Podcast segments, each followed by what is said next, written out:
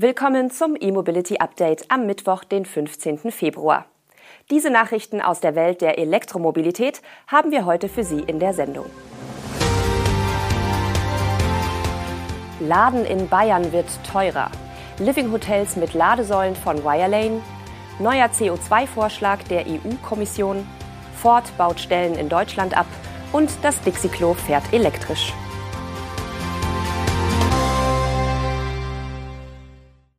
Der Nürnberger Energieversorger Energie will noch in diesem Jahr 100 neue AC und 20 neue DC-Ladestationen aufbauen. Soweit die gute Nachricht. Die schlechte? Der Ladesäulenbetreiber hat Anfang Februar die Preise deutlich erhöht. Ohne monatlichen Grundpreis kosten die Kilowattstunden an den langsamen AC-Ladesäulen ab sofort 62 Cent. Das sind 20 Cent mehr als bisher. An den schnelleren Gleichstromsäulen wird es mit 75 Cent noch teurer. Wer schon seinen Hausstrom von Energie bezieht, zahlt etwas weniger. Wer sich nicht registrieren will und ad hoc zahlt, muss sogar bis zu 85 Cent pro Kilowattstunde berappen. Grund für die Erhöhung seien gestiegene Beschaffungskosten. Auch die Stadtwerke München drehen an der Preisschraube.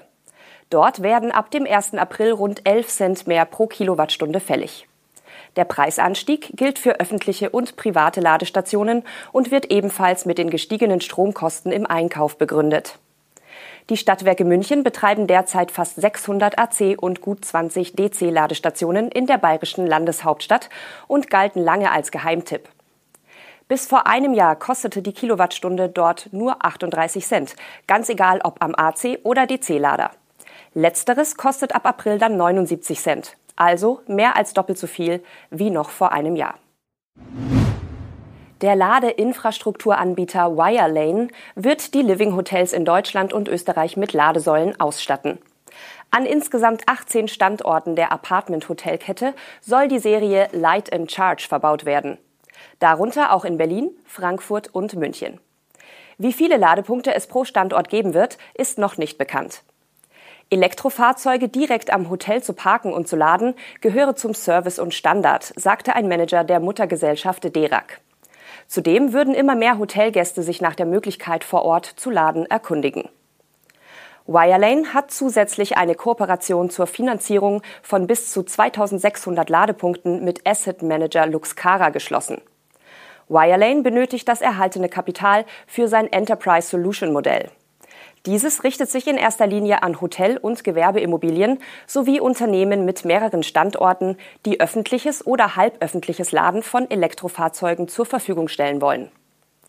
Neben dem Aufbau der Infrastruktur übernimmt Wirelane auch den Betrieb sowie die Wartung und den Service der Säulen. Voraussetzung für einen Deal ist, dass die Säulen öffentlich zugänglich sind. Die EU-Kommission hat ihre Vorschläge zu neuen CO2-Standards für Lkw und Busse vorgelegt. Hersteller schwerer Nutzfahrzeuge sollen ihre Flottenemissionen dem Dokument zufolge bis 2040 um 90 Prozent senken. Bis 2023 sollen Hersteller von Stadtbussen ihre Emissionen komplett schrumpfen. Für Stadtbusse ist die Sache also schnell erzählt. Eine geforderte CO2-Reduktion um 100 Prozent bedeutet nichts anderes als de facto ein Verbrenner aus. Stadtbusse werden somit nur noch elektrisch fahren. Ob mit Batterie oder Brennstoffzelle ist egal. Etwas komplizierter ist es bei den schweren Nutzfahrzeugen, zu denen neben Lastwagen auch die Reisebusse gehören. Hier gibt es in dem Vorschlag drei wichtige Zeiträume.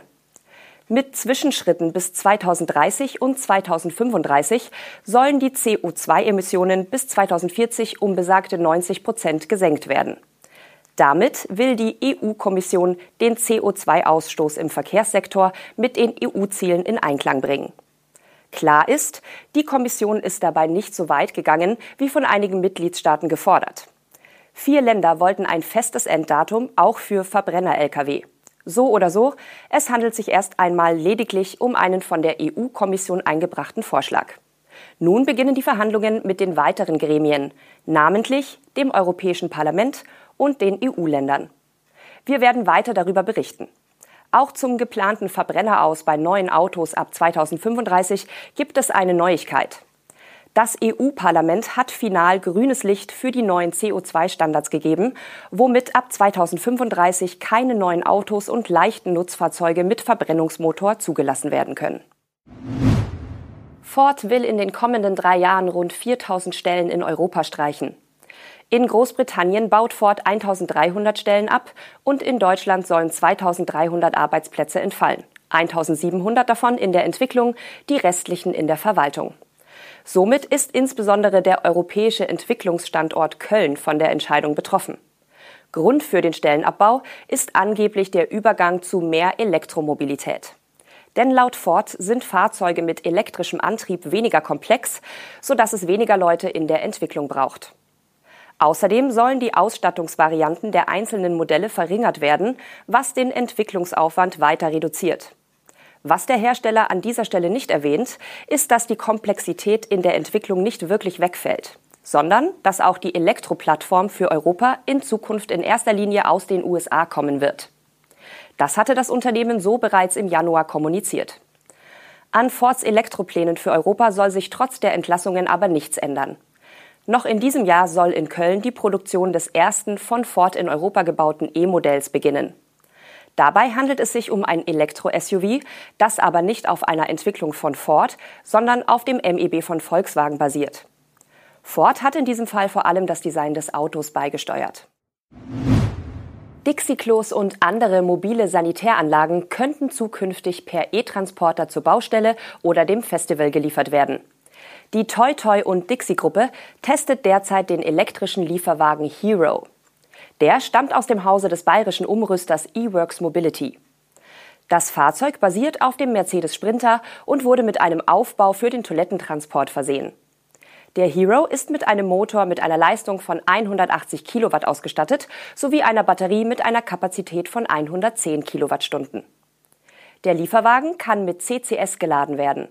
So dauert es rund 30 Minuten, um den Akku von 20 auf 80 Prozent zu bringen. Das Leergewicht liegt bei rund zweieinhalb Tonnen und das Ladevolumen ist laut eWorks Mobility identisch zum Mercedes Sprinter. Durch eine Sonderregelung könnten die Fahrzeuge bei Bedarf bis 4,25 Tonnen transportieren. Langfristig möchte die Toy und Dixie-Gruppe alle ihre rund 2000 Fahrzeuge auf Elektromobilität umstellen. Hierfür werden wohl auch E-Fahrzeuge von anderen Herstellern oder Umrüstern getestet. Wer, wann und wo ist derzeit noch nicht bekannt. Das waren die wichtigsten Meldungen zur Elektromobilität am heutigen Mittwoch. Wir wünschen Ihnen eine gute Zeit und sehen uns morgen am Donnerstag wieder, wenn Sie mögen.